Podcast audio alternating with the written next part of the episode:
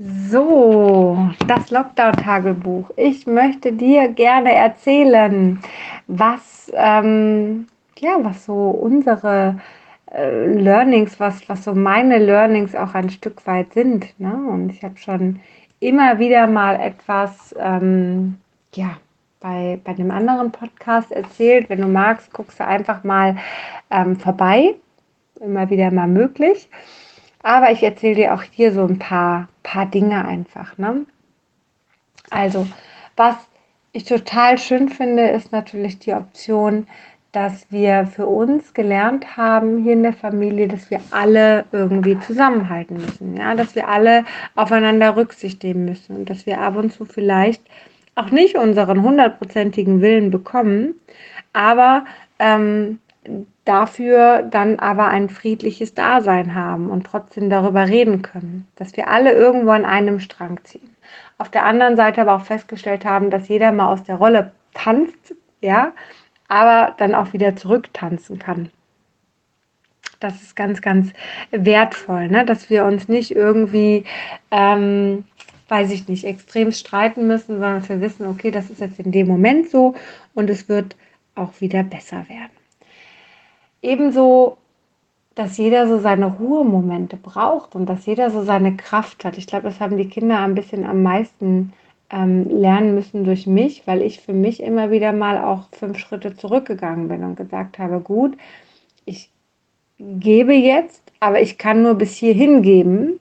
Und wenn das nicht funktioniert, dann muss ich aufhören zu geben. Ja, und dann brauche ich auch erstmal eine Pause für mich. Und die muss man mir dann geben.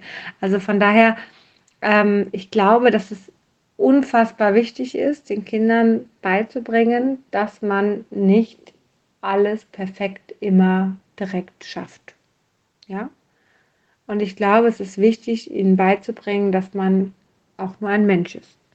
Auch Gefühle und auch Emotionen hat, die man leben darf und ähm, diese auch zeigen darf. Und das ist etwas, was ich vorab schon immer gemacht habe, was aber jetzt einfach ähm, umso wichtiger auch ist, dass die Kinder das definitiv lernen.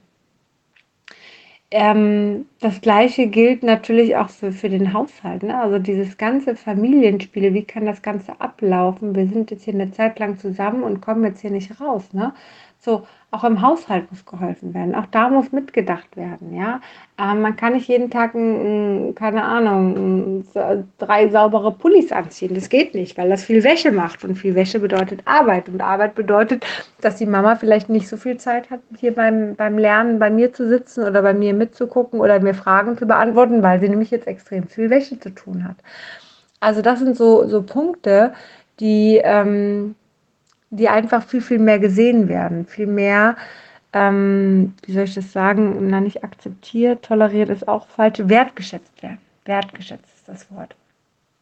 Das ist natürlich echt schön, ne? dass Kochen wertgeschätzt wird, ne? dass äh, auch Hilfe von außen wertgeschätzt wird, so wie ich meinen Eltern gesagt habe und auch meinen Schwiegereltern, ich freue mich, wenn ihr für mich kocht und mir das Essen vorbeibringt ich freue mich darüber. Ihr müsst es nicht jeden Tag machen, aber wenn es ein Tag in der Woche ist, dann freue ich mich, einen Tag in der Woche nicht kochen zu müssen. Das ist großartig. Da habe ich Zeit für anderes, ja.